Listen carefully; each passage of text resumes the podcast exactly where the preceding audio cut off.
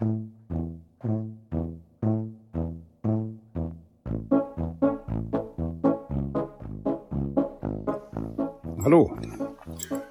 Balkonkraftwerke. Was ist das? Wie funktionieren sie? Haben sie einen Nutzen in einer Zeit, in der Energiesparen angesagt ist, angesichts auch bei permanent steigenden Kosten? Helfen sie im Notfall? Wie hoch sind die Anschlussgebühren? Was steht an Hürden von behördlicher Seite uns im Wege?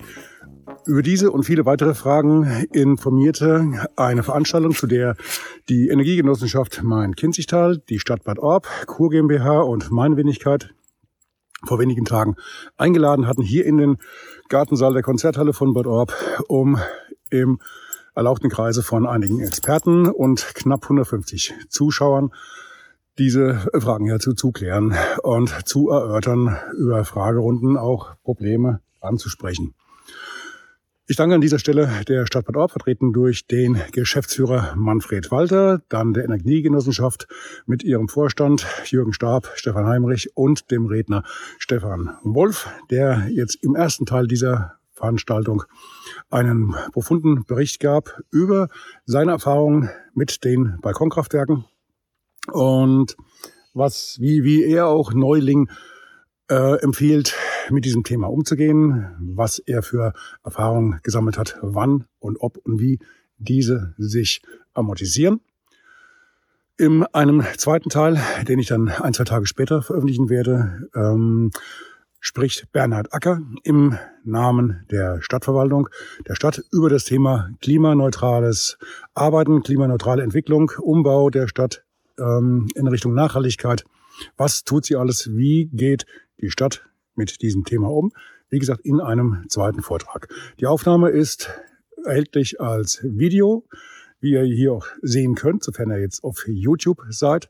Allerdings dann im Anschluss nur mit Ton und einer übergelegten Slideshow mit den, mit einigen Bildern aus der Veranstaltung.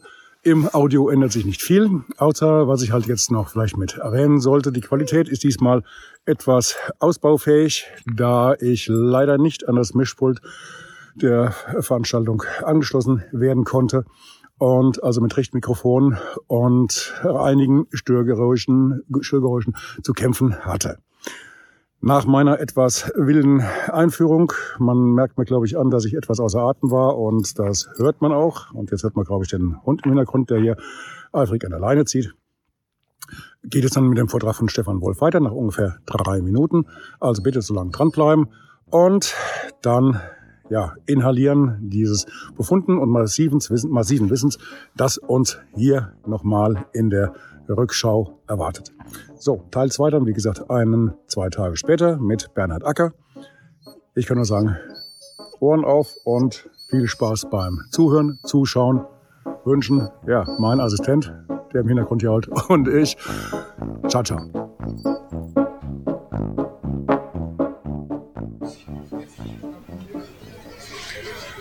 So, schönen guten Abend, meine Damen und Herren. Schön, dass Sie so zahlreich vertreten sind. Wir hatten so um kurz vor sieben noch ein bisschen Bedenken, dass es hier so eine interne Veranstaltung gibt. Ich darf mich gleich zu Beginn entschuldigen. Das Kurorchester, falls Sie darauf warten, kommt heute Abend nicht. Aber es wird hier genauso energiereich zugehen, hoffe ich zumindest. Die Frage, die ich mir am Anfang gestellt habe, vor einigen Wochen, war die, was passiert, wenn bei uns weiter die Strompreise steigen, wenn es im schlimmsten Fall dazu kommt, dass wir vielleicht wirklich, und wenn es nur 1, 2, 3 Prozent Wahrscheinlichkeit sind, vielleicht einen Blackout bekommen. Was passiert bei mir? Ganz egoistisch mit meinem Laden. Kann ich weiterarbeiten? Wie kann ich weiterarbeiten? Wo kriege ich Strom her? Was kann ich machen, um davor zu beugen? Und wenn man sich mit diesem Thema mal beschäftigt, ich denke, die meisten von Ihnen werden das getan haben, sonst wären Sie wahrscheinlich auch heute Abend nicht hier. Wenn man sich mit diesem Thema mal beschäftigt, dann stellt man fest, je mehr man sich Fragen stellt, desto mehr Antworten kriegt man, die man gar nicht versteht oder nicht hören will. Weil man merkt, das ist ein Berg an Themen, die da auf einen reinprasseln ähm, da muss einfach mal ein Experte ran und das mal erklären. Also ich bin mit meinem Informationsschatz gescheitert und habe mir gedacht, okay, ich habe jetzt gerade gelesen, in Brachtal war eine Veranstaltung von der Energiegenossenschaft Main-Kinzig, Main-Kinzig-Tal e.V. Und die war auch relativ gut besucht. Und warum soll man nicht einfach auch mal so eine Veranstaltung, die in Prachtal funktioniert, auch mal hier in Bad Orb versuchen zu organisieren? Also habe ich die Kollegen von der Energiegenossenschaft gefragt, ob sie das übernehmen würden. Stefan Wolf hat diesen Vortrag in Prachtal gehalten. Ich konnte ihn auch dazu überreden, dass er uns heute hier als Experte mal ein bisschen Auskunft gibt. Ähm, ja, die Stadt vertreten durch Manfred Walter, den Chef der Kur GmbH. Und jetzt muss ich nochmal nachgucken, wie, wie war die Bezeichnung nochmal? Genau, zuständig für die klimaneutrale Stadtgestaltung oder Umgestaltung. Was ist es, Gestaltung oder Umgestaltung? Umbau. Gut, okay. Also für den äh, Umbau der Stadt klimaneutral äh, zuständig. Dann haben wir hier von der Energiegenossenschaft die Vorstandsmitglieder, einmal natürlich den Jürgen Stab, dann den Stefan Heimrich hier aus Bad Orb und als unseren Top-Speaker heute Abend den Stefan Wolf aus Wettheim. Darf es trotzdem hier bleiben? Ja. Und er wird jetzt gleich den Vortrag halten zum Thema ähm, Balkonkraftwerke. Was ist das? Wie funktioniert das? Wo sind die Hürden? Was bringt das? Sind die eine Alternative, dass wirklich im Falle eines Falles ähm, trotzdem noch zumindest so eine Grundversorgung an Strom da ist? Fragen über Fragen. Ich gebe jetzt an den Experten weiter, bevor es für mich peinlich wird. Bitte schön. Hallo.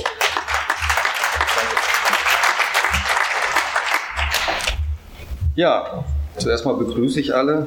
Was das Blackout-Thema betrifft, gibt es dann für dich, Ralf, vielleicht eine etwas traurige Nachricht. Da hilft das Balkonkraftwerk auch nicht. Aber da kommen wir noch im Rahmen des Vortrages dazu.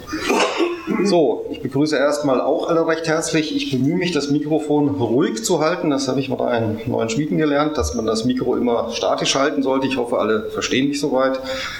Ähm, zum Vortrag heute oder erstmal zu meiner Person. Also Stefan Wolf, 56, schon ein bisschen grauhaarig geworden in den letzten Jahren.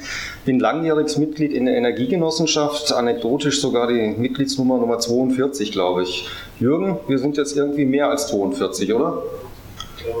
Fast der zehnfache Wert. Fast der zehnfache Wert, gut, wunderbar. Ähm, der Vortrag heute geht zum Thema Balkonkraftwerk. Ähm, unter dem Namen ist es bekannt. Äh, er wird etwa 45 Minuten dauern. Zum Ablauf, also es war ein Vorschlag. Ähm, ich stelle jeweils eine Folie vor und ich würde sagen, äh, im Sinne einer stringenten Moderation, dass dann Verständnisfragen zu der Folie am besten gleichgestellt werden. Ähm, ich glaube, man versteht das auch ganz gut, wenn jemand aus dem Publikum was sagt, ohne, ohne Mikrofon. Und die große Fragenrunde, Ralf, die war dann geplant für danach. Es kommt im Anschluss kommt dann noch der Vortrag von Bernhard Acker. Ah ja. Oh, der kommt um. Der kommt ungefähr gegen 20 Uhr. Ungefähr gegen 20 Uhr. Gut. Ja, was ist ein Balkonkraftwerk? Wir fangen gleich mal an, dann kurz darüber zu reden, was ist ein Balkonkraftwerk. Der ähm, technische Name lautet steckerfertige Erzeugungsanlage. Moment, ah, hier, das ist der offizielle technische Name, Name dafür. Wir gehen dann auf den rechtlichen Rahmen ein. Der ist in Deutschland sehr umfassend. Ich, äh, ich würde es mal so sagen, der, der Vortrag, also ich bemühe mich um absolute Objektivität. Wenn ich meine persönliche Meinung dazu kundtue, dann sage ich das auch ganz offiziell. Ähm, aber ansonsten sollen wirklich alle Aspekte beleuchtet werden. Also Netzbetreiber, Endkunde, jemand, der das verkauft. Ähm, genau, zu dem Thema nochmal, Verkaufen. Also das ist keine Verkaufsveranstaltung, das ist eine reine Informationsveranstaltung. Es lässt sich nicht vermeiden, dass mir der ein oder andere Herstellername mal rutscht. Äh, das ist aber jetzt keine Präferenz. Ähm, der Markt dieser Mikrowechselrichter ist überschaubar. Dann gucken wir uns mal ein paar Bilder an von Mini-PV-Anlagen. Da erläutere ich dann mal die Vor- und Nachteile der Installation. Wir gucken uns ein Praxisbeispiel an, äh, eine Anlage im Kreis Hersfeld-Rotenburg von einem Bekannten von mir. Ich habe eine Anlage mitgebracht, die ist sehr mobil, die steht nämlich da. Das ist die, die sonst bei mir im Garten so steht oder eben experimentiert wird. Dann der vierte Punkt ist wichtig, wenn Sie das weiter dann interessiert, wie, wie gehen Sie eigentlich weiter vor? Was sollten Sie dann machen? Dann noch fünftens ein Ausblick. Ja, und der Praxisteil, das ist dann ähm, auch nach dem Vortrag dann von dem Kollegen von der Stadt. Ähm, wir haben hinten ein paar Sachen noch mitgebracht. Wen das dann noch mehr interessiert, der kann sich das nochmal angucken. Gut. Ja, ein Balkonkraftwerk, was ist das eigentlich? Das Balkonkraftwerk, was hier steht, ist genau das, was da steht. Also eine sehr mobile Anlage. Man muss zwar ein bisschen schrauben, aber man, wir hatten es in einer Viertelstunde, 20 Minuten zusammengeschraubt wieder. Ein Balkonkraftwerk ist ähm, eine Photovoltaikanlage eben in der Kleinausführung. Also das, was sehr viele schon auf dem Dach haben oder ähm, ich erwarte da in den nächsten Jahren einen absoluten Boom in dem Umfeld, quasi in der Miniaturausführung. Es hat einen sogenannten Wechselrichter und der ist mit dem Hausstromnetz verbunden. Von Investitionen her, das sind jetzt die Einzelpreise, das sind jetzt keine Shoppreise, wenn Sie, ähm, diese Online-Shops sprießen jetzt aus dem Boden, äh, wie, ich weiß es nicht, wie die Pilze, die Zeit ist ja vorbei, aber ähm, extrem viel. Hier vielleicht noch ein Hinweis, es ist geplant, dass ähm, die Umsatzsteuer ab nächstem Jahr, wenn Sie Photovoltaikanlagen kaufen, das soll laut den Online-Shops auch für die kleinen Anlagen gelten, dass Sie die 19% Mehrwertsteuer wieder zurückerstattet bekommen oder erst gar nicht bezahlen. Also wenn das so kommt, erwarte ich ab Januar, Februar einen absoluten Boom. Ähm, denn beim grob geschätzten Wert von 1000 Euro, was so eine Anlage in etwa kostet, 100 Euro weniger, das ist schon ein Wort, oder 190 Euro. Ein wichtiger Punkt ist natürlich Montage und Material ortsabhängig, ähm, so, wie, so wie Sie das da sehen, das ist zum Ausprobieren oder so wie sie hier drüben jetzt steht, die Anlage, ähm, die könnte man theoretisch so in den Garten stellen, ähm, muss aber natürlich professionell befestigt werden. So, das kleinste Balkonkraftwerk, das ist einfach, wäre ein Photovoltaikmodul, der Wechselrichter und dann ähm, das Anschlusskabel mit dem Wieland- oder Schutzkontaktstecker. Der Schutzkontaktstecker, der ist extrem heiß diskutiert. Hier im Kreis ähm, ist er von dem Netzbetreiber nicht zugelassen. Wir kommen da später nochmal dazu. Ich hatte mit dem äh, Teamleiter vom technischen Vertrieb der äh, Kreiswerke Netzbetrieb zweimal telefoniert, war ein gutes, faires Gespräch. Ähm, andere Netzbetreiber sehen das anders, da kommen wir gleich nochmal zu.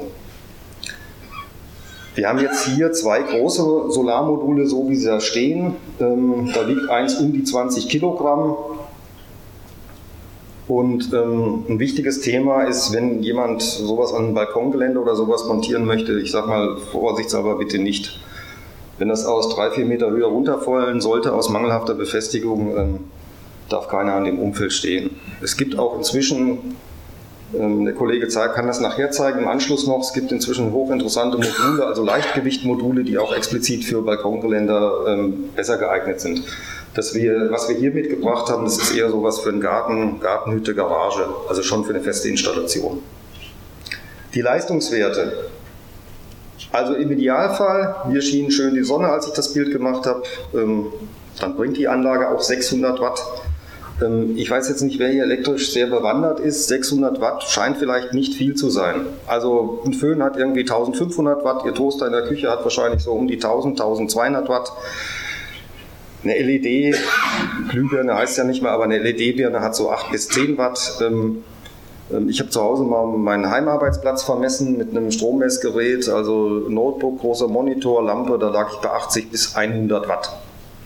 Das heißt, so eine Anlage kann im Hochsommer schon die Grundlast Ihres Hauses decken, selbst mit ein, zwei Homeoffice-Arbeitsplätzen, Kühlschrank etc. Also es ist, wenn man es nicht selber erlebt hat, eigentlich unglaublich, was so ein kleines Ding an Leistung bringen kann. Jetzt ganz wichtig, der Wechselrichter, der schaltet sich ohne das Hausnetz sofort ab, also innerhalb von 20 oder 200 Millisekunden. Das ist Vorschrift nach einer Norm 4105. Das ist keine Inselanlage. Das heißt, wenn Sie den Stecker ziehen, gleich welcher Couleur, schaltet die ab. Punkt. Hilft beim Blackout leider nicht. Da müsste man ein anderes Konzept haben, da müsste man eine Speicherlösung haben. Das kann man aber in der Fragerunde machen. So, das Wichtige ist, der Strom, da wir keine Speicherung machen bei so einer Mini-Anlage, ähm, ist er zum Sofortverbrauch, zum Sofortverzehr sozusagen bestimmt. Den Strom, den Sie nicht verbrauchen, der verlässt quasi Ihr Haus und fließt ins Hausnetz rein. Da kommen wir, kommen wir nochmal drauf. Und das hat mit dem Thema Einspeisevergütung zu tun. Ähm, es ist vollkommen uninteressant, hier eine Einspeisevergütung zu erzielen. Das ist nicht die Grundidee dieser Anlage. Da brauchen Sie eine große Anlage. Die Anlagen sind dafür gedacht, im Sommer äh, die Grundlast zu decken. So, die Wirtschaftlichkeit ähm, kommt drauf an. Wir haben auch ein Programm, glaube ich, mitgebracht, das könnt ihr nachher zeigen, wie man die Wirtschaftlichkeit von so einer kleinen Anlage berechnet.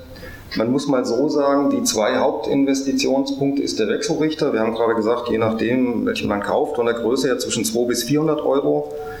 Und so ein Solarmodul, also die, die hier stehen, das sind ganz normale Aufdachmodule. Die kosten von einem deutschen Hersteller ich nehme keinen Namen, aber es gibt nur einen in Deutschland oder zwei, es gibt ganz wenige. 90 Prozent kommt aus China. Äh, der kostet etwa in der Größe ein Modul knapp 300 Euro. Und ähm, in der Leistungsklasse ein chinesisches, chinesisches Modul kostet um die 200 Euro. Das heißt, wenn man es rechnet, sechs bis zehn Jahre, die Lebensdauer von so einer Solarzelle, äh, wenn es jetzt keinen Hagelschaden gibt, liegt bei 25 Jahren, geben die Hersteller eine Schnittgarantie mit einer Leistungsgarantie von 80 Prozent am Ende der 25 Jahre. Das heißt, eine 25, 375 Watt Zelle, so wie da steht, muss man einer schnell rechnen. Naja, 300 Watt wird es dann auch bringen, also 20 Prozent ungefähr. Eher mehr. Die Kollegen mit den großen Photovoltaikanlagen, die wissen, dass es eher mehr sind. So, der Wechselrichter, also das Stück Elektronik da drin, das ist herstellerabhängig, die geben zwischen 10 bis 15 Jahre Garantie. So, jetzt kommt eine Anmerkung von mir. Der rechtliche Rahmen, das ist jetzt meine persönliche Meinung, ist total überdimensioniert. In Deutschland beherrschen wir das irgendwie, es so kompliziert so möglich so kompliziert wie irgendwie nur möglich zu machen, sowohl von der technischen Seite äh, her als auch wie von der Anmeldeseite her.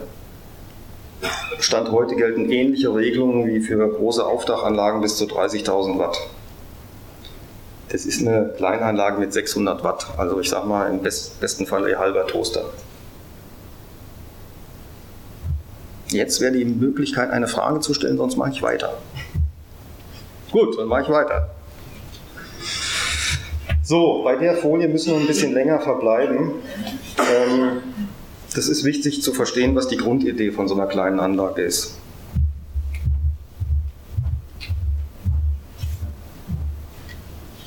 Haben in der horizontalen und nachgetragen einfachen Tagesverlauf, 24 Stunden eines Tages.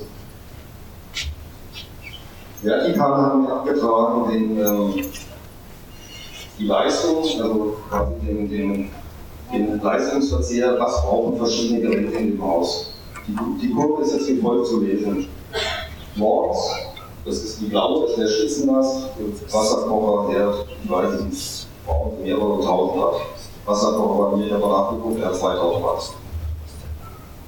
Dann brauchen Sie in Ihrem Haus, entweder wenn jemand aus dem Haus ist, wieder weniger Strom, das erkläre ich gleich noch, diese, diesen roten. In die Mittagszeit sind Sie am Kochen, Waschmaschine, Geschirrspüler, ich weiß es nicht, brauchen Sie wieder eine Lastspitze oder dasselbe haben Sie wieder abends. Die Grundidee von so einer Kleinanlage ist, dass sie die Grundlast decken. Typischerweise gibt es diese Mini-PV-Anlagen in zwei Leistungsklassen. Ähm, warum das 600 Watt ist in Deutschland, können wir nachher nochmal kurz streifen. Das ist deutsche Spezialität, würde ich mal sagen. Ähm, hier ist angeschlagen, Sie können auch, wenn Sie jetzt ein Modul hätten, es gibt auch kleinen Wechselrichter mit 300 Watt. Ähm, der würde maximal in der Mittagszeit die 300 Watt decken. Das ist äh, angenähert wäre jetzt natürlich der Sonnenverlauf. Und ähm, bei dem 600 Watt Wechselrichter würden Sie mehr Leistung einspeisen. So, und die Grundlast in einem Haus, das ist von Ihrem Haus abhängig. Ich habe bei uns mal geschaut, Beispiel das Einfamilienhaus, nachts äh, etwa 200 Watt braucht das Haus und tagsüber, wenn ein oder zwei Heimarbeitsplätze an sind, etwa 500 Watt. Und das fasziniert im Sommer läuft die Heizung eher nicht. Also ich selber habe Solarthermie, der läuft sowieso nicht im Sommer. Ähm, und diese kleine Anlage, so wie sie da steht, an einem guten Sommertag, solange die Sonne eben ordentlich scheint, Also hier mit 300 Watt, wenn Sie 300 Watt Grundlast hätten, früher von 7 bis, ja, sagen wir mal, vielleicht 18 Uhr, ähm, komplett den Strombedarf decken. Und das Faszinierende ist eben, dass wir eine Investition von um die 1000 Euro. Und das ist wirklich schon faszinierend. So, jetzt kommt das Thema mit der Einspeisung. Warum nützt es eigentlich nichts, wenn ich so eine Anlage beliebig groß mache, wenn ich kein, keine Speicherungsmöglichkeit habe? Weil diese Anlagen funktionieren so, der Wechselrichter synchronisiert sich mit dem, mit dem Netz, mit dem Hausnetz, ich, ich nenne es mal so. Und ähm, das dauert dann zwischen 30 Sekunden bis ein, zwei Minuten, je nach Hersteller die Sonne scheint und dann fängt er an einzuspeisen und drückt einfach mit einer höheren Spannung sozusagen den Strom in ihr Haus. Wenn Sie den dort nicht verbrauchen, dann, ich sage es mal so bildlich, dann verlässt er Ihr Haus. Und das wäre jetzt in unserem Beispiel genau hier der Fall. Also hier diese, diese kleine Fläche. Sie wird Strom erzeugen, wir verbrauchen nämlich, und der geht dann ins Haus raus. So. Bei diesen kleinen Anlagen wäre das gedacht, hier hätten wir eine Einspeisevergütung. Das ist natürlich völlig uninteressant. Und deswegen äh, sind diese Anlagen dafür gedacht, die Grundlast zu decken. Ja, dann noch ein paar Eckwerte bei Solarzellen. Also wenn Sie bei einem seriösen Hersteller kaufen, dann wird er Ihnen niemals 2 mal 300 Watt Solarzellen verkaufen. Weil eine Solarzelle hat die Eigenschaft, wenn sie heiß wird, also ich habe das alles gemessen, das sind jetzt keine Theoriewerte, ähm, die verliert ungefähr bis zu 20 Prozent äh, ihrer Leistung, wenn sie im Sommer heiß wird. Ich habe bei den Zellen mal im Sommer eine Oberflächentemperatur gemessen, ich glaube es waren 65 Grad ungefähr. Genau, das muss man wissen, deswegen werden die meistens ähm, äh, überdimensioniert. Und wenn Sie Angaben von Solarzellen lesen, dann steht da meistens sowas wie 350, 400, 420 Watt Peak. Das wird immer unter Normbedingungen gemessen. Eine Normbedingung ist bei den Solarzellen 1000 Watt ähm, pro Quadratmeter solare Einstrahlung. Im Hochsommer erreicht man das ganz gut. Das erreicht man auch manchmal äh, im Oktober waren es nochmal 900 Watt. Ich habe so ein Messgerät äh, mir gekauft, um das mal zu messen, weil das hochinteressant ist. Aber das wird immer im senkrechten Einstrahlwinkel gemessen. Und ähm, wenn, je nach Einbaulage, das sehen wir gleich noch, bringt so eine Solarzelle, äh, das sind 375 Watt Peakzellen, bringt die auch nur 200 Watt oder 250 Watt. Und das ist der Grund, warum die seriösen Vertreiber von äh, diesen Balkonkraftwerken die Solarzellen meistens 20 bis 30 Prozent überdimensionieren. Das muss passen mit dem Wechselrichter, aber die sind meistens größer. Also wer Ihnen zweimal 300 Watt Solarzellen verkauft mit einem Wechselrichter, ähm, das ist aus meiner Sicht seriös. Wann können wir was ernten? März bis September. So mein Erfahrungswert haben Sie etwa 75 Prozent von dem Ertrag ähm, Goldener Oktober, da erntet man auch noch was. Aber so heute im November, ich habe mir vorhin mal den Spaß gemacht, mit dem Messgerät das zu messen. Ähm, da bringt so eine Anlage vielleicht 10, 10, 15 Watt. Das ist nichts. Also geerntet wird im Sommerhalbjahr. Das muss man ganz klar sagen. Gibt es zu der Folie Fragen? Entweder erkläre ich zu viel oder zu wenig. Jetzt bin ich etwas verunsichert, aber ich mache mal einfach weiter. So, unser Energieversorger. Also ich bin Fan von Regionalität. Ich kaufe meinen Strom auch bei den Kreiswerken. Ähm, mit dem Energiewirtschaftsgesetz ist ja Folgendes passiert. Es hat eine Entkopplung stattgefunden. Sie müssen ja Ihren Strom nicht mehr bei den regionalen ähm, äh, nicht Netzbetreiber bei ihrem regionalen Energieversorger kaufen. Sie können ja auch bei, wie heißen sie alle, naja, die ganzen Discounter, die neulich pleite gegangen sind. Ähm, ich habe mal das Stichwort Balkonkraftwerk oder steckerfertige Erzeugungsanlage, das habe ich heute Morgen nochmal gemacht, bei Preiswerken eingegeben. Wir wollen mal gucken, ob da inzwischen mal was steht. Keine Ergebnisse gefunden. finde ich persönlich, jetzt wieder meine Meinung, bisschen peinlich, das machen andere Energieversorger anders. Insbesondere, dass ja ein kommunales Unternehmen ist, da könnte man schon ein bisschen mehr machen. Gut, aber es ist nur so. Ähm, man hat mich dann weiter verwiesen an den Netzbetrieb der Kreiswerke. Das ist auch richtig so, weil der Netzbetrieb, äh, der Verteilnetzbetreiber, das ist derjenige, der ihren Anschluss in ihr Haus gelegt hat. Das ist bei uns, äh, bei mir ist es der Netzbetrieb der Kreiswerke. Wenn man das dort dann einlegt, da findet man dann die steckfertige Erzeugungsanlage. Das ist schon mal eine ganz gute Sache. Tja, und jetzt geht's los. Also wie gesagt, ich bemühe mich um Objektivität, weil da sind auch gute Sachen dabei, das muss ich ganz, ganz wirklich sagen. Also das erste ist mal, also wir reden jetzt von einer 600 Watt Anlage. Wir, wir reden jetzt nicht von einer 30.000 Watt Anlage auf dem Dach. Das erste ist, dass man äh, in der Bundesnetzagentur, das gibt eine grundsätzlich gute Idee, es gibt ein Marktstammdatenregister. Das ist die Grundidee. Ähm, dort werden äh, stromerzeugende Anlagen, Batteriespeicher etc. hinterlegt, damit man bundesweit einen Überblick hat. Das ist erstmal eine gute Sache. Wenn man das als Unbedarfter erstmal aufmacht, äh, ich selber arbeite in der IT, ist man vielleicht ein bisschen überfordert. Auf jeden Fall muss man erstmal die Anlage anmelden im Marktstammdatenregister. Es gibt natürlich auch eine Marktstammdatenregisterverordnung und das gilt halt für eine 600 Watt Anlage genauso. Dann trägt man hier die technischen Leistungs- und Standortdaten ein. Wichtig ist, veröffentlicht werden nur die Leistungsdaten. Also es wird nicht veröffentlicht, dass ich, Stefan Wolf, jetzt in Wirtheim, wurde ja schon gesagt, dass ich da theoretisch so eine Anlage stehen hätte. Wenn man es mal gemacht hat, weiß man es. Ähm, manche von den Anbietern ähm, stellen das als eine Großleistung raus, wenn sie das für sie machen. Also man muss sich mit beschäftigen, dann geht's. So, dann ist man Marktakteur geworden. Ich bin jetzt Marktakteur mit meiner 600 Watt Anlage. Die Mark meine Anlage hat den Status in Planung, die steht nämlich da. Wenn Sie das alles durchlaufen haben, kommt eine sogenannte Netzbetreiberprüfung.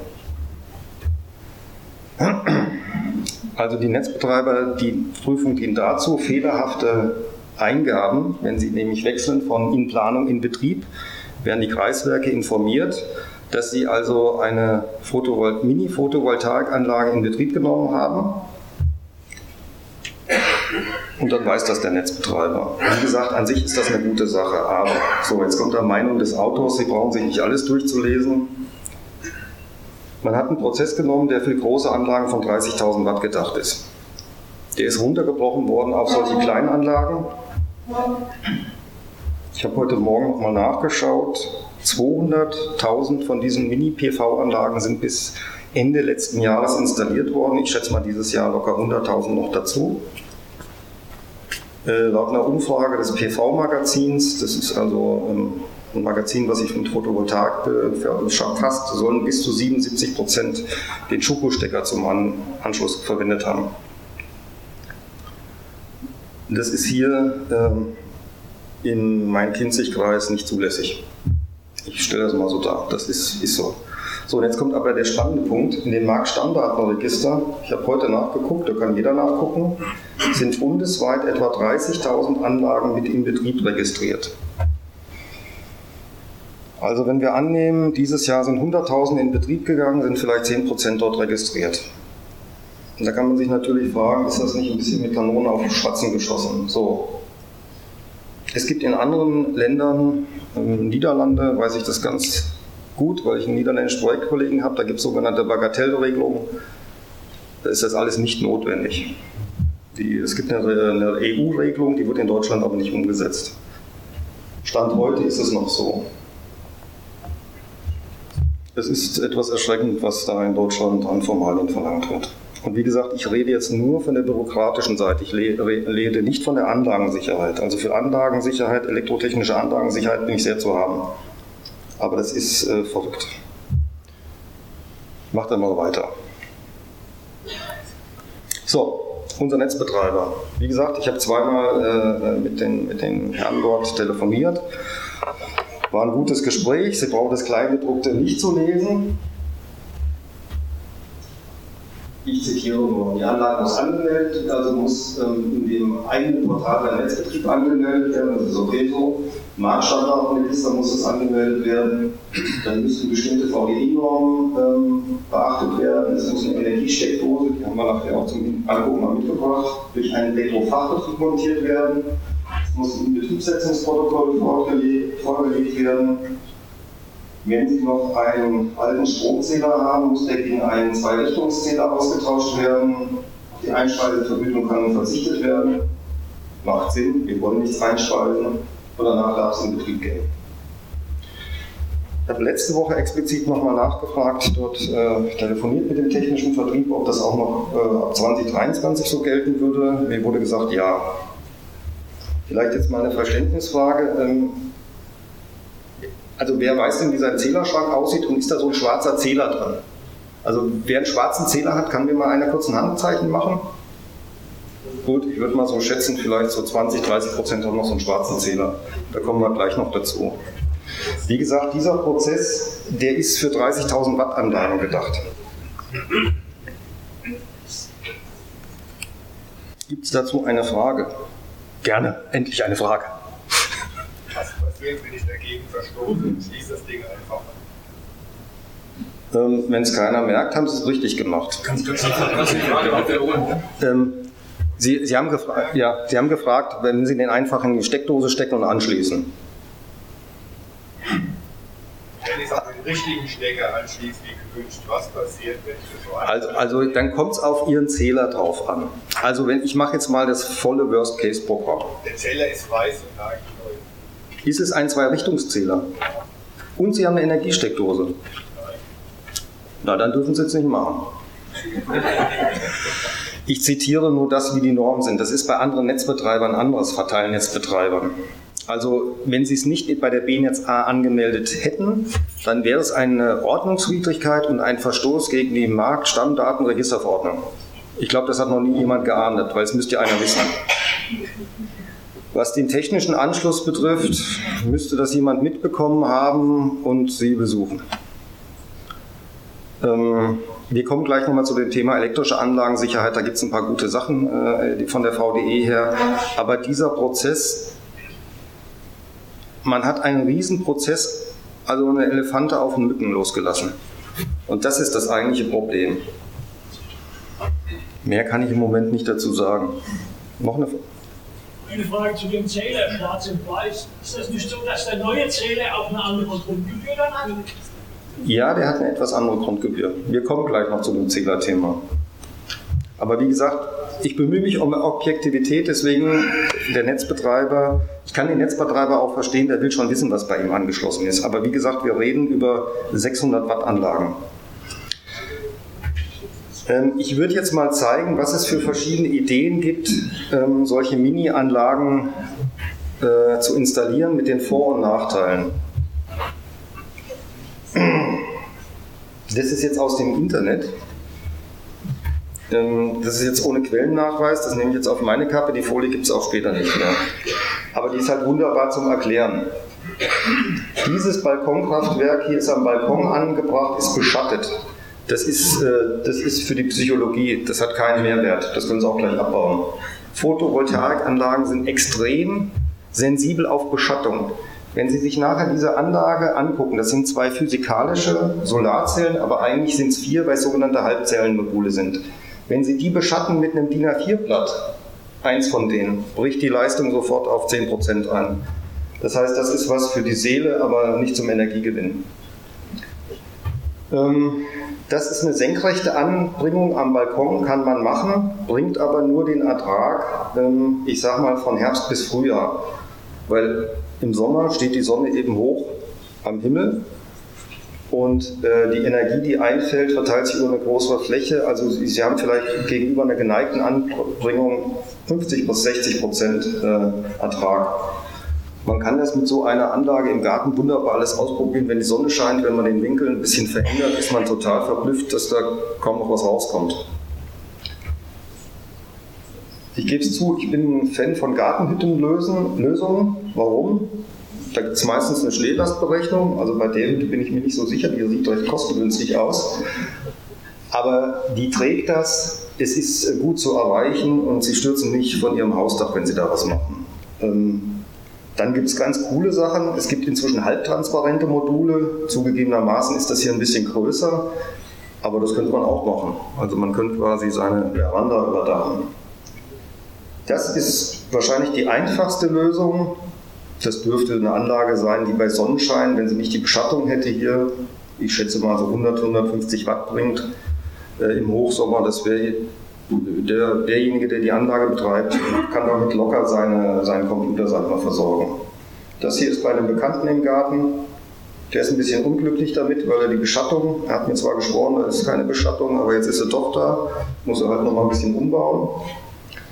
Das ist am Balkon angehängt, also da möchte ich nicht drunter stehen, wenn es einen Sturm gibt oder sowas. Diese Träger erscheinen mir alle ganz dünn. Wenn es eine Balkonaufhängung ist, absolut die Windlast beachten. Also wenn das ein paar Meter Höhe ist und da ist ein Sturm und das Ding fliegt durch die Gegend. Also die Module, die hier stehen, wiegen 20 Kilo, die will bestimmt keiner auf den Kopf kriegen. Es gibt inzwischen auch Leichtgewichtsmodule aus Kunststoff, äh, das wäre schon eher geeignet.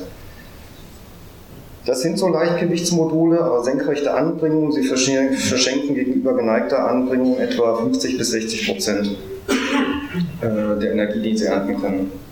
Hier unten sehen Sie mal exemplarisch, das sind so, das ist sehr professionell gemacht, mit Betonplatten beschwert, das ist ein stabiler Ständer, das ist eine Aufstellung ähm, von Herbst bis Frühjahr, die Sonne steht tief und das ist eine flache Aufstellung hier, also das ist ein Universalständer, der ist nur einfach anders aufgebaut, das wäre für den Sommer. Ähm, das könnte so eine Modulgröße sein wie eins von denen da drüben. Also Sie sehen, das Wichtigste ist die Lage.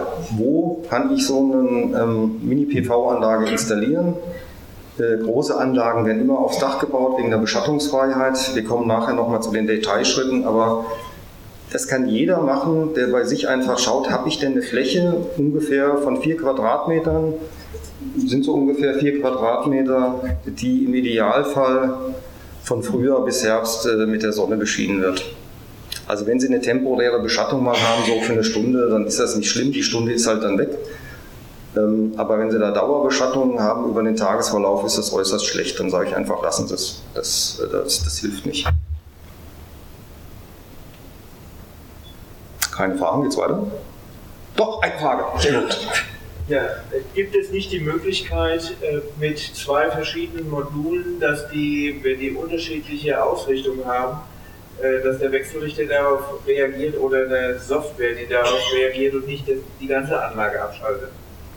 Das können, ja, das können Sie machen. Sie können diese Module wie da, die können Sie komplett nach Süden ausrichten oder Sie könnten eins nach, nach Osten ausrichten, Morgensonne und Westen-Abendsonne.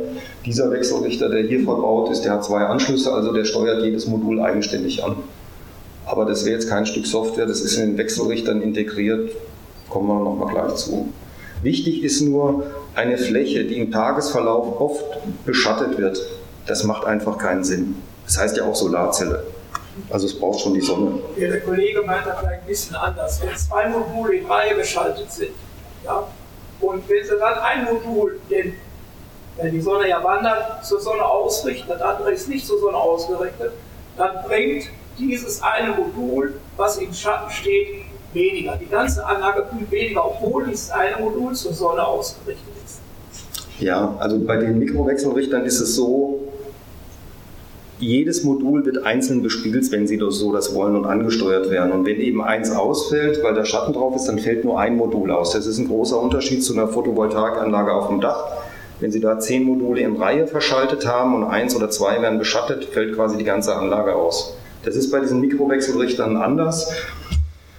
Die können äh, jeder Mikrowechselrichter, ob er einen, zwei oder vier oder sechs Anschlüsse hat, steuert jedes Modul alleine an und es fällt dann nur das eine Modul aus. Worüber wir hier reden, die Balkonanlagen, die steuern nur zwei Module an, weil das eben die 600 Watt Grenze ist in Deutschland. So, jetzt kommt mein Lieblingspraxisbeispiel, das ist bei einem Bekannten. Das ist eine Installation. Äh, EAM ist, glaube ich, der Betreiber, äh, nicht der Betreiber, der Netzbetrieb dort. Ähm, die ist installiert auf, auf einer Gartenhütte. Ähm, Das ist auch professionelles Befestigungsmaterial, was Sie auch im Aufdachbereich nehmen würden. Ähm, wir haben das mal zum Anfassen mitgebracht. Das sind zwei Module. Ähm, das sind übrigens dieselben Module wie die. Wichtig, äh, das ist in der Höhenlage. Im Kinzigtal erlebt man öfter mal den Nebel. Der hat keinen Nebel hier oben. Und jetzt, es ist wirklich fast Ideallage. Vollkommen beschattungsfrei, ungefähr 20 Grad Neigung. Im Sommer, sobald die Sonne aufgeht, Einstrahlung. Und in sechs Monaten hat er 517 Kilowattstunden erwirtschaftet. Ähm, die Kilowattstunde nächstes Jahr, ich gehe mal davon aus, dass die 50 Cent kostet. Also ich hatte die letzte Preiserhöhung jetzt von Kreiswerken mit Greenflex, ich bin jetzt glaube ich bei 40, knapp 40 Cent die Kilowattstunde. Spitzenwert an einem Tag 5,5 Kilowattstunden und die Prognose für nächstes Jahr, hier fehlt ja noch der ähm, März und April, die, die Anlage wird locker 650 Kilowattstunden machen. Also das ist für so eine kleine Anlage, äh, das ist ein absoluter Hammerwert. Die ist auch fest angeschlossen, die ist auch komplett, wir sehen das gleich, mit FI-Schaltersicherung und einem, äh, mit einem Stromzähler separat angeschlossen. Und ähm, ja, einfach so zwei Module wieder auf einer Gartenhütte. Das heißt, wenn wir das jetzt in Geld umrechnen würden, nehmen wir mal 50 Cent und man den Strom auch verbrauchen würde, sind das 250 Euro im Jahr. Das heißt, nach zwei, sagen wir mal nach fünf Jahren ist die Anlage bezahlt.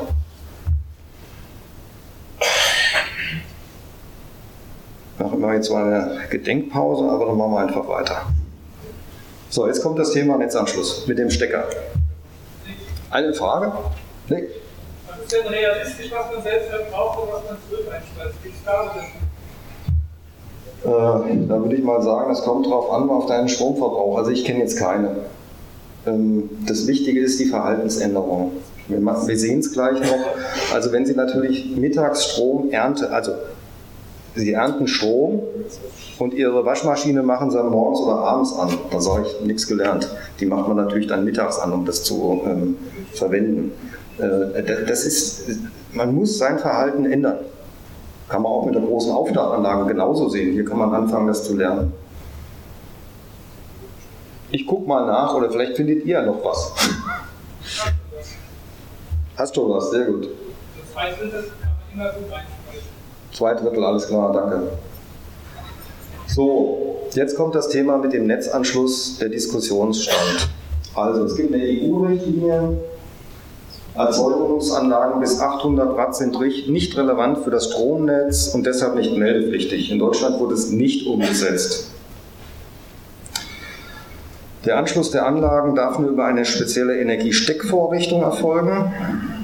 Und wenn in einen Endstromkreis eingespeist wird, äh, sollte der Leitungsschutzschalter reduziert werden. Was ist ein Endstromkreis? Ein Endstromkreis ist ein Stromkreis, in dem auch noch andere Verbraucher hängen könnten. Wir sehen es gleich nochmal, ähm, wenn Sie eine separate Leitung haben, ist das anders. Fallbeispiel, äh, Arbeitskollege von mir, der wohnt in einer Mietswohnung und ähm, er hat mal geschaut, die Steckdose auf seinem Balkon scheint nicht eigenständig abgesichert zu sein, sondern irgendwie an seinem Wohnzimmer dran zu hängen.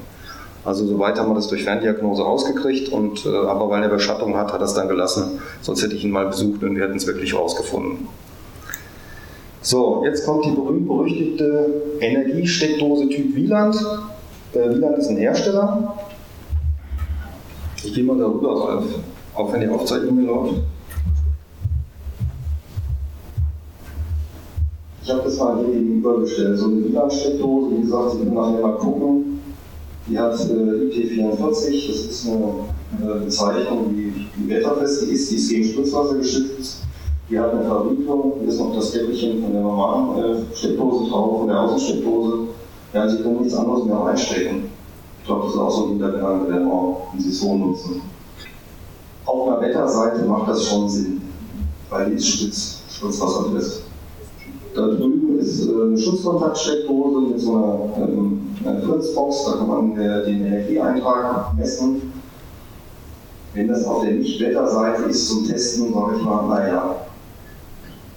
Ähm, hier die Kreiswerke fordern, dass eine Energiesteckdose gesetzt ist. So, jetzt kommen wir zu dem Thema Zähler. Ist ein Zählertausch notwendig? Das ist Mal ein. eine Frage Entschuldigung. zu dem Thema Wiener Steckdose oder Schutzkontaktsteckdose. Äh, Sie sagen, die Kreiswerke fordern das hier. Mhm. Wie sieht das denn in anderen Kreisen, anderen Bundesländern aus?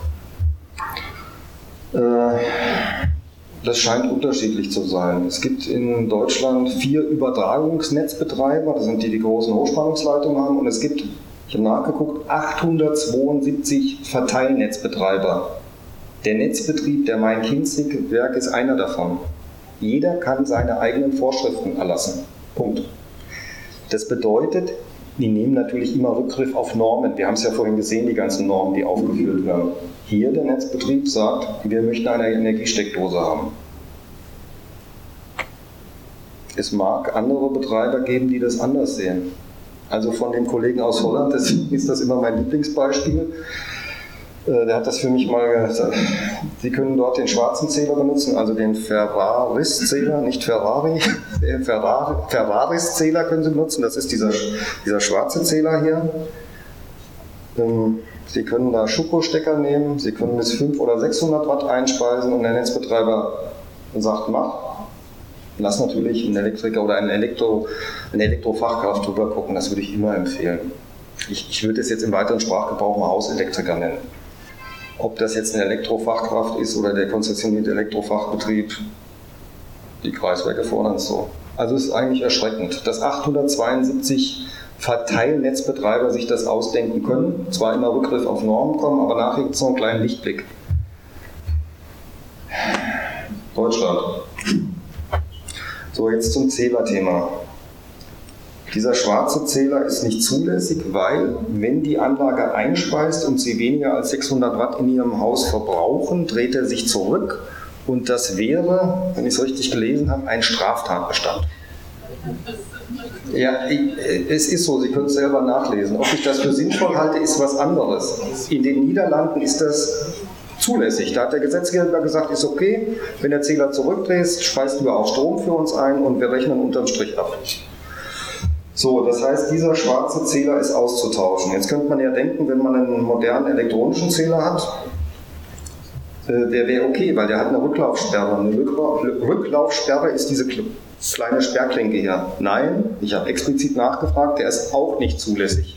Der muss getauscht werden gegen einen Zwei-Richtungszähler. Und als ich dann den, Vertrieb, wie gesagt, war ein faires Gespräch, gefragt habe, ja, was macht denn für, das für einen Sinn? Ich will doch auf die Einspeisevergütung sowieso verzichten. Ja, das wäre eben halt die aktuelle Regel. Was soll ich da sagen?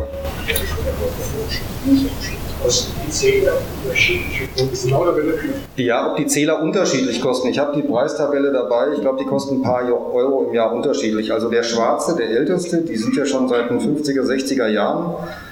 Das ist der billigste. Dann kommt dieser elektronische Zähler und der Zweirichtungszähler kostet ein bisschen mehr, aber man konnte mir nicht sagen, wenn ich nicht einspeise, dann, dann braucht er ja nicht in zwei Richtungen zu zählen. Also dem Zähler ist das total egal, technisch gesehen. Aber es kann schon sein, dass die Gebühr da ein paar Euro teurer ist. Ich weiß es aber nicht aus dem Kopf. Es wird aber sicherlich so sein. Wir sind ja in Deutschland. Mehr kostet ungefähr 20 Euro für die gerade Zähler. 20 Euro. Wo bei euch bei der EAM, oder? Also etwa 20 Euro. Ferrari ist wieder 12 bis 14 Euro. Nein, ja, ja. Das sind Jahrespreise. So, das heißt, hier sind unsere 872 Verteilnetzbetreiber. Wenn wir einspeisen, volles Programm. Und jetzt ist aber nochmal der wichtige Punkt hier. Also das ist in der 4105 und in der anderen, das ist die 115 noch was. Ein Wechselrichter darf eine maximale Ausgangsleistung von 600 Watt haben und die Modulleistung ist egal. Es gibt nämlich Wechselrichter, inzwischen Mikrowechselrichter. Da können Sie vier oder sechs Solarzellen anschließen und mit einem Installateurs-Account können Sie die drosseln auf 600 Watt. Ist natürlich to totaler Irrwitz. Also Sie könnten viel mehr Leistung rausziehen und drosseln den künstlich, aber das gibt's auch. Ja. So, jetzt kommt leider das volle Programm. Also wer mal zur Toilette gehen möchte, kann das machen. Aber ähm, ich sage mal, ich habe gesagt, ich bemühe mich um, um einen objektiven Vortrag, deswegen so, wie es im Moment in der Normung diskutiert wird. Vielleicht jetzt zum Hintergrund, ich habe zwar ein Ingenieurstudium, ich habe noch mal ein Semester Elektrotechnik gemacht, aber ich bin keine Elektrofachkraft. Elektrofachkraft ist ein Elektriker mit abgeschlossener Berufsausbildung, ein Elektromeister oder ein Elektroingenieur. Ich bin aber trotzdem schon Fan von Normen. Also so schlecht finde ich es jetzt nicht, ähm, weil es steckt eigentlich eine ganz interessante Idee drin. Die Grundidee ist, wenn man es separat anschließt, das haben Sie in dem Praxisbeispiel gesehen, eigene Zuleitung, ähm, Leitungsschutzschalter, FI-Schalter, Festanschluss, dann landen wir aber schon wieder hier bei unserem Zweirichtungszähler. Aus meiner Sicht Overkill ist die aktuelle Gesetzeslage. Ich kann nur hoffen, dass das für diese kleinen Anlagen die man beim Einsehen hat und das ab 2023 ändert. So, wenn es in einem Endstromkreis installiert wird, ich lasse das mal hier durchzugehen, aber dann ist die Grundidee, dass man den Leitungsschutzschalter rausnimmt von 16 Ampere, was eigentlich Standard ist, auf 13 Ampere. Das macht schon Sinn. Der Knackpunkt ist, es muss eine Elektrofachkraft machen und es muss ihn auch ähm, in einem, im Betriebssetzungsprotokoll nachgewiesen werden. Also man sollte immer wissen, was man tut. Wer an seiner Elektrik äh, äh, rumschraubt, sage ich mal, ohne elektrische Kenntnisse, der muss halt auch mit den Konsequenzen rechnen. Deswegen die Grundidee finde ich gut. Der Knackpunkt ist nur, ähm, wenn das offiziell durch einen Elektrofachbetrieb gemacht werden muss, sind sie aus meiner Sicht locker mit 100, 150 Euro dabei. Also diese Steckdose kostet vielleicht 50 Euro, mindestens eine Stunde durchmessen etc. Also wahrscheinlich mindestens 150 Euro, wenn nicht noch mehr. Ähm, das kommt auch stark auf Ihre Hauselektrik an. Wer jetzt ein neuzeitliches Haus hat, also ich habe das Glück, sogar neuzeitlich, also es ist gut 20 Jahre alt, die Außensteckdosen sind dort separat abgesichert. Sie haben eine eigene Leitung, eigenen Leitungsschutzschalter, eigenen FI-Schalter. Top, sagen wir mal. Aber wenn Sie jetzt ein Haus haben, das 50 Jahre alt ist, da kann das schon ganz anders aussehen. Ähm, deswegen bitte ich an der Stelle immer, was äh, elektrotechnische Sachen betrifft, fragen Sie Ihren Hauselektriker, wer immer das ist. Da sollte man schon drauf achten. So, gibt es Fragen zu der Folie? Gerne im Detail. Nein, kleiner Scherz. So, jetzt kommen die berühmt-berüchtigten Mikrowechselrichter. Haben wir auch welche zum Anfassen mal mitgebracht. Wichtig ist, äh, wenn man so etwas kauft, und im Set ist das bei seriösen Händlern gewährleistet, dass dieses Zertifikat vorhanden ist, das kann man sich meistens dann herunterladen. Der Inhalt dieses Zertifikates ist eben, wenn so ein Mikrowechselrichter vom Netz getrennt wird, dass er sich abschaltet. Binnen 20 oder 200 Millisekunden, ich weiß es nicht genau, dass eben keine gefährliche Spannung mehr aufliegt und dass keine Inselbildung erfolgt. Das bedeutet, wenn der Wechselrichter merkt, hoch, ich habe kein Netz mehr, schaltet er sich ab, das ist ein Sicherheitsmerkmal, das ist eine gute Sache. Es gibt fünf Hersteller. Ich habe auch mal geguckt, also fünf relevante Hersteller am Markt. Die werden alle in China gefertigt, auch die des deutschen Herstellers, schreibt er jedenfalls auf seiner Webseite. Ich habe schon mehrere davon in der Hand gehabt. Ähm, das ist ausgereifte Technik. Äh, die Preise sind sehr schwankend. Nur mal ein Beispiel. Dieser Wechselrichter hier, den, der, den haben wir auch mitgebracht und der ist auch in diesem Balkonkraftwerk dran. Der hat hier im August 347 Euro gekostet. Ähm, der hat mal 275 Euro gekostet, der hat auch mal 399 Euro gekostet. Ich habe mal aus Spaß geguckt bei Alibaba in China. Ähm, der Hersteller, äh Quatsch, der Hersteller, Namen sage ich mal nicht, aber wenn Sie da über 1000 Stück bei denen bestellen, wird es für Sie gelabelt, kostet 100 Dollar das Stück. Ich glaube, Euro ungefähr ein Dollar, kann das sein, so plus minus. Also nur mal, was da für Spannen drin sind. Also Sie brauchen halt die ganzen Zertifikate. Das sind eigentlich so die Hersteller, die es so gibt, fünf Stück. Wie gesagt, alles made in China. Muss man sich drüber klar sein. Da brauche ich eigentlich fast nichts mehr zu sagen. Das ist die Anlage, die da steht. Als die Sonne schien, hat die mal 600 Watt gebracht. Ist total faszinierend, weil man denkt am Anfang, naja, das ist so ein Spielzeug. Und dann können Sie äh, ihre, ihre Grundlast tagsüber damit decken. Das ist schon faszinierend, also muss ich wirklich sagen.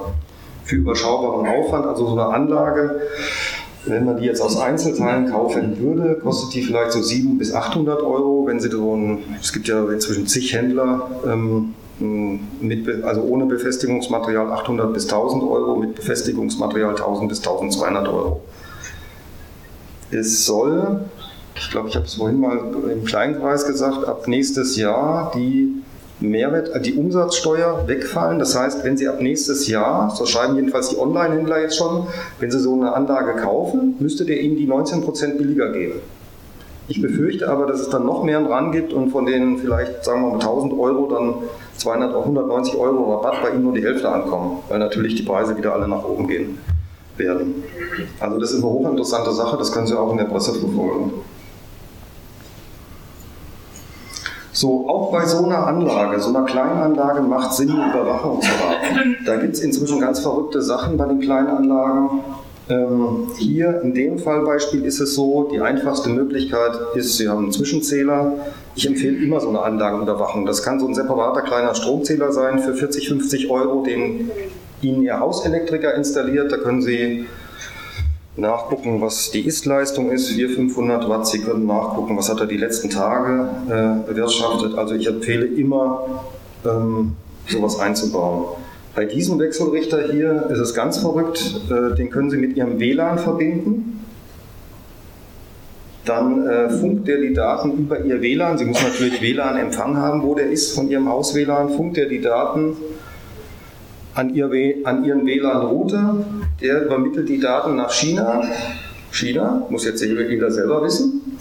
Die Daten werden dann dort gehalten und aufbereitet und Sie können dann über Internet, über eine Handy-App diese Daten abrufen. Also es ist schon total faszinierend. Warum? Sie können dann über den Tagesverlauf sehen, was geerntet worden ist. Das mit diesem Realtime-Flussdiagramm, das ist ein Fake, weil in der Basisversion wird das noch alle 15 Minuten aktualisiert. Die wollen ja, dass sie Geld ausgeben dafür. Aber hier ist die dabei quasi für, für, für nichts. Also ist schon total verrückt und faszinierend, was da geht. Muss man nicht machen. Ist für die, die Nerds. So, jetzt wird's spannend. Wenn Sie bis hierhin durchgehalten haben und weiterhin Interesse haben, wie gehen Sie denn vor? Vielleicht zwischendurch, wir werden eine Kurzfassung von diesem Vortrag, die relevanten Seiten wahrscheinlich auf unsere Webseite von der Energiegenossenschaft legen. Ähm, aber nur ein paar Seiten, weil in diesem Vortrag steckt inzwischen echt viel Arbeit drin. Man glaubt es kaum, aber es ist wirklich wahr. So, wie gehen Sie vor? Das erste ist natürlich Eigenverbrauch äh, beobachten. Kann ich meinen Verbrauch in Sonnenstunden verlegen? Das bedeutet, Sie können Waschmaschinen mittags anmachen, programmierbar, oder Sie gehen per Hand hin, weil Sie wollen ja den Strom verbrauchen, Sofortkonsum. Sie wollen ja nichts verkaufen oder Einspeisevergütung machen. Ähm, dann noch hier 1b ein Tipp. Ich habe diesen elektronischen Zähler, den Sie eben gesehen haben. Per Zufall hat mir jemand gesagt, ähm, ich bekomme von den Netzbetreibern also eine PIN, vierstellig, die habe ich da eingetippt mit so einem komischen Morsecode und dann zeigt er mir plötzlich an, was ich im Haus verbrauche. Total faszinierende Sache. Wasserkocher anmachen 2000 Watt. Computer anmachen 100 Watt. Kostet nichts, ist dabei, man muss es nur wissen, ich habe es per Zufall erfahren. Ich weiß zwar nicht mehr, wer mir den Tipp gegeben hat, aber ich bin ihm sehr dankbar kann einfach bei den Kreiswerke anrufen, die geben einem den. Genau, so ist es dann auch passiert. Aber du musst das, du, genau, du musst es erstmal wissen. Ja. Und vielleicht hast du es mir sogar erzählt. Also wer einen elektronischen Zähler hat, kann das machen, kostet kein Geld, ist faszinierend. So, der zweite Punkt ist dann die geeignete Fläche finden. Also wir hatten das eben schon mal, man kann ja auch die Morgensonne mitnehmen und die Abendsonne, weil hier diese kleinen Wechselrichter, der kann jedes Modul separat ansteuern. Sie können auch komplett nach Süden ausrichten. Wichtig ist hier bei 2b, wenn Sie die senkrecht anbringen, verschenken Sie ungefähr 50 bis 60 Prozent der Energie. Bis auf Oktober, wo die Sonne schon tief steht. Aber da steht sie halt tief und wenn sie hinter dem Horizont nicht lange hochkommt, äh, lang verbleibt, dann haben Sie da nicht viel von. Wenn immer dran denken, Sie ernten dann Sommer ungefähr 75 Prozent, das sind so Daumenwerte. Und ähm, Herbst bis Frühjahr 25 Prozent. 2C. Also wer jetzt der totale Bastelfan ist, der kann das dann alles auch mobil und beweglich machen. Und 2D, das ist ein wichtiger Punkt. Ich habe mit meinem Nachbarn, dem, seine Kiefer durfte ich jetzt um die Hälfte kürzen, die waren plötzlich irgendwie sieben Meter hoch geworden. Ähm, ich habe eine Solarthermieanlage auf der Südseite, also Solarthermie ist Wasser. Ähm, und dann habe ich irgendwann mal gemerkt, dass das nicht mehr so gut funktioniert hat. Und ist mir aufgefallen, dass hoch der Baum ziemlich gewachsen ist. Glücklicherweise mein Nachbar und ich kommen gut aus. Ich durfte die Kettensäge auspacken und jetzt ist der Baum ein bisschen kürzer. Also gucken Sie einfach auch auf die Verschattungsfreiheit. Da täuscht man sich, das wächst doch schneller als man denkt. So, dann die Anlage auswählen. Also im Herbst 2022 war von diesen Mini-Solaranlagen nichts mehr zu bekommen, das war alles ausverkauft. Das ist total verrückt. Entweder war der Wechselrichter nicht da, die Solarzelle war nicht da oder die Stecker waren nicht da. Dann Installation zu zweit, Windanfälligkeit beachten, nicht an der Befestigung sparen, wenn sich ein paar zusammenfinden, weniger Frachtkosten, das ist immer Speditionsverband zwischen, ich schätze mal 50 bis 100 Euro, weil diese Module sind unhandlich. Energiesteckdose installieren, fragen Sie den Hauselektriker. Mehr sage ich dazu nicht. Hier im Main-Kinzig-Kreis immer noch der zwei Lichtungszähler notwendig. Äh, mir wurde gesagt, der wird kostenfrei getauscht. Wenn da jetzt plötzlich irgendwie 500 Leute ankommen und sagen, ich möchte den kostenfrei getauscht haben, bin ich mal gespannt, wie lange es noch hält. Und ob es die überhaupt gibt. Neulich hat mir jemand erzählt, ähm, äh, acht bis zehn Wochen, bis es überhaupt einen Termin gibt. Und wie gesagt, wir reden nur über. Es gibt in Deutschland ein Gesetz, dass in jedem Haushalt ein digitaler Zähler eingebaut werden muss. Dieses Gesetz ist ein Gesetz keine Norm. Das heißt, es muss in jedem Haushalt bis zum Jahr 2030 ein digitaler Zähler eingebaut werden. Das schaffen die Netzbetreiber gar nicht. Dieses Gesetz liegt vor. Also bis 2030 muss in Danke, bis 2030 muss überall digitale Zähler sein. Ich weiß jetzt nicht, ob es noch sieben Jahre warten wollen. Gut. So, dann haben wir die Anmeldung, Marktstandards, Register, das haben wir schon besprochen. Es ist immer hilfreich, die Anlage erst beim Stand Planung zu belassen, weil wenn Sie in Betrieb melden, wird automatisch durchgeschaltet auf die Netzbetreiberprüfung. Dann kommt die Inbetriebnahme mit dem Inbetriebnahme, Inbetriebssetzungsprotokoll Ihres Elektrofachbetriebs. Ja, äh, das müssen wir dann selber machen, auf Inbetrieb schalten. Das ist nur ein Ausklick, man muss es erstmal finden und dann Anlagenüberwachung und sich freuen, wenn die Anlage Strom erzeugt. Also das koppeln wir aus, das legen wir auch auf die Webseite nochmal diese Handlungsanleitung. So, wir nähern uns dem Ende, haben fünf Minuten überzogen. Wir haben auch ein bisschen später angefangen heute. Ähm, wir werden auch noch mal so ein paar interessante Links äh, äh, ablegen dann auf der Webseite, da können Sie nachgucken. Ich empfehle auf alle Fälle diese zwei Sichten zu lesen, wenn Sie sich da ein bisschen mehr informieren wollen. Diese Deutsche Gesellschaft für Sonnenenergie, da gibt es den Herrn Hasenhuhn, ich glaube, ich hoffe, den Namen habe ich jetzt richtig ausgesprochen, dem ist es wirklich zu verdanken, dass er dieses Thema seit Jahren voranboxt. Also tolle Sache. Man hat sich dort eine eigene Norm ausgedacht, die keinerlei Rechtskraft hat, mit einem Schuko-Stecker. Und hier ist der Verein Deutscher Elektrotechniker und hier ist der Schuko-Stecker böse. Schlecht, Wieland gut. Es macht aber Sinn, sich beide Sachen einfach mal, wenn es interessiert, anzugucken.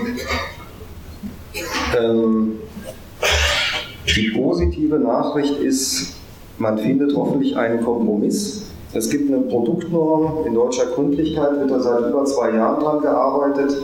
Seit dem 1. August 2020 bis jetzt Ende Januar nächsten Jahres arbeiten verschiedene Partner, auch die DGS, an einer dedizierten Norm für Steckersolar.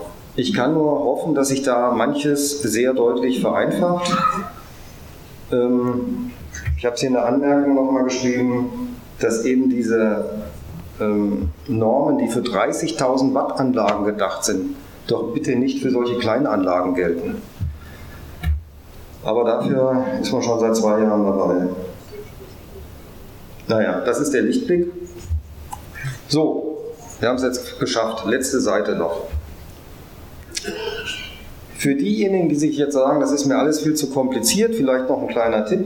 Es gibt inzwischen, also das ist bei mir auf dem, auf dem Hausdach, weil ich da äh, demnächst auf eine Aufdachanlage umsteigen werde, auf eine große Anlage, einfach wegen der Beschattungssituation. Ich wohne direkt am Wald, die Bäume werden auch immer größer, die gehören mir aber nicht. Und die Konstanzia Forst wäre sicherlich sehr ärgerlich, wenn ich da ihre Bäume fällen würde. Das Interessante ist aber, es gibt inzwischen eine Wetterstation 150 oder eine etwas bessere 250 Euro. Die können Sie sich, das ist so ein, so ein Sattmast, den habe ich temporär hier draufgeschraubt. Also der ist nicht höher als der Schornstein. Da ist ein Sensor drin, der in etwa, in etwa, das ist kein Pyranometer, ähm, Das kostet nämlich 1000, 2000 Euro, aber der gibt in etwa, kann ich bei mir vor Ort den Sonnenverlauf messen. Und in etwa, sage ich mal, die solare Einstrahlung, hier 695 Watt. Das ist natürlich für den Preis von 150, 200 Euro kein, kein Top-Messgerät, aber es gibt Anhaltswerte. Ähm, wer da Interesse hat, es gibt amerikanische Firmen, da können Sie für sowas auch ein paar tausend Euro ausgeben, die sind halt genauer, aber das war es mir dann doch nicht wert. Ja, jetzt möchte ich mich bedanken. Sie haben durchgehalten zum Schautisch. Das ist noch nicht so weit. Ich übergebe nämlich jetzt gleich an den nächsten Vortragenden. Und ähm, ich möchte mich im Namen der Energiegenossenschaft bedanken, dass Sie so lange durchgehalten haben. Fragen? Ich habe mal zwei Fragen. Einmal, äh, gegen Hagelschlag? Das ist das eine. Welche Auswirkungen hat meinetwegen Blütenstaub oder Sahara-Staub? Muss man die dann ja, also Hagelschlag, ähm, das sind ganz normale Module, wie sie auch auf einem großen Sonnendach, also auf einer normalen Photovoltaikanlage sind. Ja. Wenn ein Tennisball großer, äh, großes Hagelkorn ankommt, dann haben die auch ein Problem. Aber da würde ich mal sagen, ist normal. Und Blütenstaub, wenn Sie die in Gartennähe erreichbar anbringen, dann können Sie da auch mal mit Besen drüber kehren oder mit, dem Gartenschlauch. Achso, das habe ich noch gar nicht erzählt. Das ist eigentlich das Wichtigste bei diesen Anlagen. Sie haben auf dem Dach Kleinspannung, Gleichspannung, Kleinspannung unter 50 Volt. Da formal juristisch bräuchten Sie noch nicht mal einen Berührschutz. Sie haben nur auf der Wechselrichter Ausgangsseite 230 Volt, aber damit hantieren Sie in der Küche, Toaster, Föhn auch. Also, wenn Sie die erreichen können, die Module zur Säuberung, ist noch besser. Soweit okay? Da hinten ist noch. Habe ich das richtig verstanden, dass man Kommentarwerk nicht mit einer Speicherlösung einsetzen darf in Kombination? Oder ist das generell möglich? Ja, die Frage ist, was Sie damit erreichen wollen. Sowas kostet, sagen wir mal, ein Tausender. Äh, der mir bekannte Speicher, ähm, also für größere Anlagen, da kostet der Speicher schon 2 Kilowatt äh, Speicher kosten so 1200, 1300 Euro. Sie brauchen auch eine Ansteuerelektronik, da sind Sie sicherlich mit einem Tausender dabei. Also ob sich das dann rechnet, weiß ich nicht. Aber das ist eine Großanlage. Also das, was jetzt viele in aller Munde ist, diese Stromspeicher, die man hinter sich herziehen kann mit einem Solarpanel, das ist was ganz anderes. Also das ist einfach eine Inselanlage. Sowas habe ich in meinem Wohnwagen auch. Der hat auch 230 Volt aus Solar und einer Batterie, aber eben nicht viel.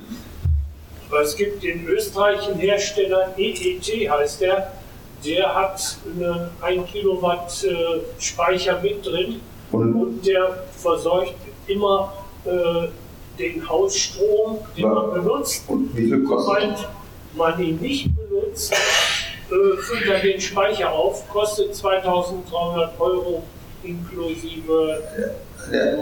und Steuer. Ja gut. Da, da, wird auch sicherlich viel passieren in nächster Zeit, aber 1000 Euro plus 1300 Euro. Also man muss es einfach, muss sich jeder selber ausrechnen.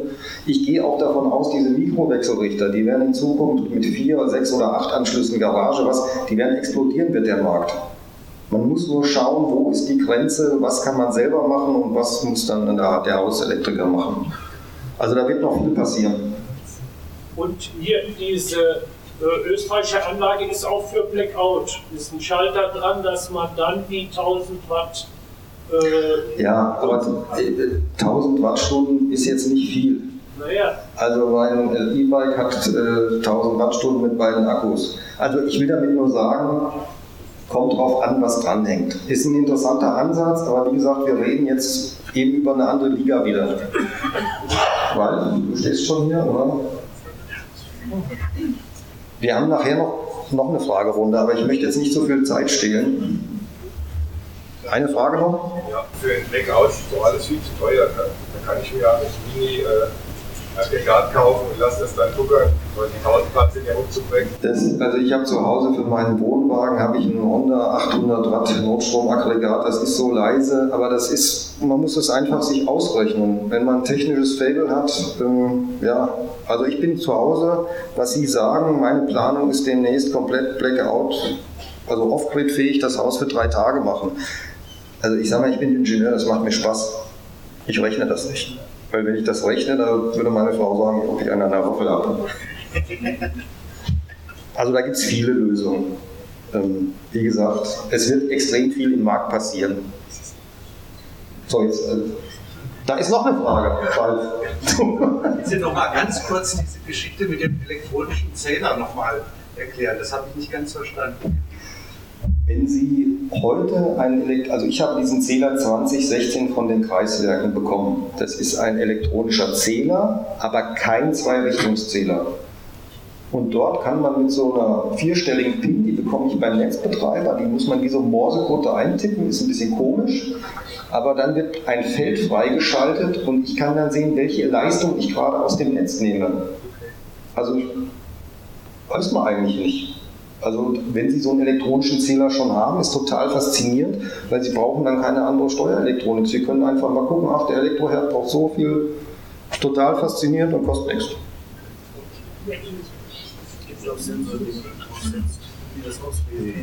Stopp, stopp. Gibt's alles. Ich weiß, es gibt alles. Ralf? Gut. Also erstmal. erstmal. Tausend Dank für Ihren Vortrag. War sehr informativ. Vielleicht ein bisschen zu viel Information. Ich hoffe, wir haben jetzt nicht zu viele Leute hier verschreckt. Das haben wir, jetzt, wir haben jetzt gelernt. Also die ähm, Anlagen machen an sich Sinn. Ähm, sie sind eine, eine, tolle Geschichte. Es gibt ein paar Hürden zu viel von äh, bürokratischer Seite, äh, die äh, behoben werden müssen mittelfristig. Europa läuft ein bisschen vorweg, hier wir ein bisschen hinterher. Ähm, wir wissen, es gibt diese Wechselrichter, ein Teil kommt aus China. Tolle Sache. Die Chinesen wissen also, wie unser Strom funktioniert. Und wenn wir mal ein Problem kriegen ähm, mit den Chinesen, dann können die uns den Strom abstellen bei den kleinen Anlagen. Ähm, Übers WLAN ich sag mal so, ich würde, also bei so einer Anlage ist es uninteressant. Ich würde niemals eine große Kritis, äh, äh, wenn wir in Kritis, also kritische Infrastruktur reingehen, das von China managen lassen. Sorry, ist ein Politstatement jetzt hier, aber. Also. Achso, ähm,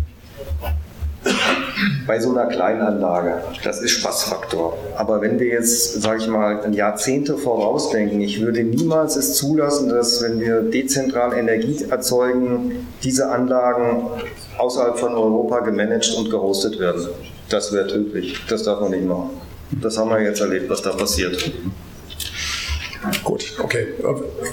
Ich sehe es jetzt richtig. Fragen sind noch möglich im Anschluss. Okay. Hier vorne direkt bei dir an deinem äh, Modul, was du da ausgestellt hast. Ja. Und ja, bis dahin äh, haben wir vorhin noch einen kleinen Vortrag und zwar vom Bernhard Acker. Der Bernhard Acker erzählt uns jetzt ein bisschen was zum Thema Energie- und Klimaschutzmanagement der Stadt. Das sind noch ungefähr 20 Minuten. Anschließend gehen wir dann in die finale Fragerunde über, im nicht mehr so ganz offiziellen Teil. Hier drüben, wie gesagt, direkt am Objekt. Und ja, nochmal tausend Dank und gerne nochmal dann Detailfragen. Mhm.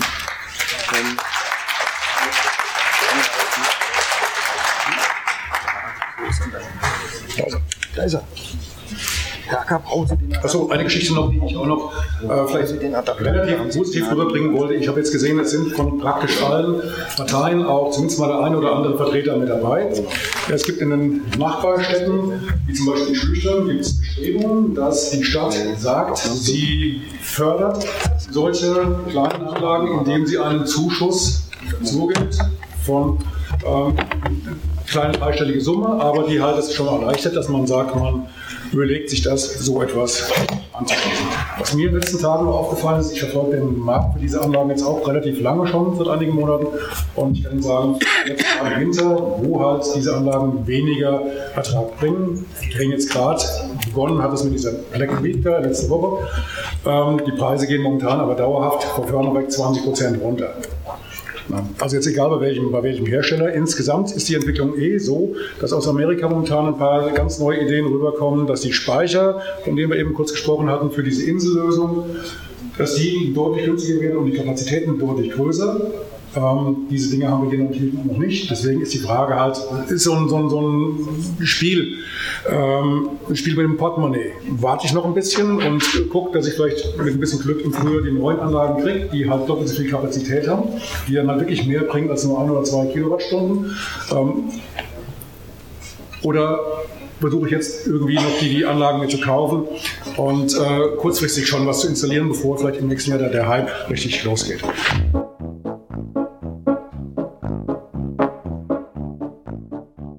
Kommst mit deiner Botschaft, mit deiner Pressemitteilung, mit deiner Meinung nicht so an die Öffentlichkeit, wie du dir das gerne wünschst, wie du das gerne hättest, obwohl du vielleicht auch richtig viel Zeit in deine Arbeit investierst. Woran liegt es? Was kann eventuell verbessert werden? Gibt es Drehschrauben, die man bedienen kann, damit das besser funktioniert in Zukunft? Wie das funktioniert, wie du an dieses Rüstzeug hinan, äh, rankommst, damit du nachher auch den entsprechenden Erfolg für deine Arbeit bekommst.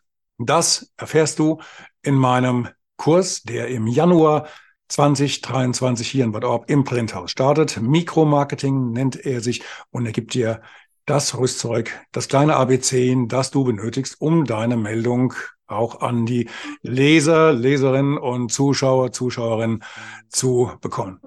Mehr Infos auf meiner Seite www.mein-plätsche.de. Auf der rechten Seite ist dann ein kleiner Reiter zu einer Unterseite. Alles ganz easy. Meldet euch an.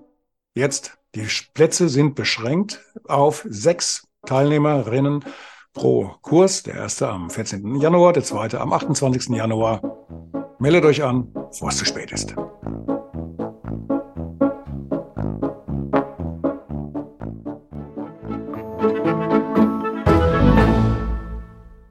Eine kurze Bitte zum Schluss. Hat dir diese Folge gefallen? Dann abonniere bitte meinen Podcast bei Apple, Spotify oder dem Anbieter deiner Wahl und hinterlasse mir nach Möglichkeit gerne eine 5-Sterne-Bewertung. Du möchtest mir einen Kommentar geben oder mich direkt kontaktieren? Dann tu dies über Facebook Messenger oder per E-Mail. Die Adressen findest du in den Show Notes. Ich danke dir fürs Zuhören. Bleib wach, gesund und aufmerksam. Bis zum nächsten Mal. Dein Ralf.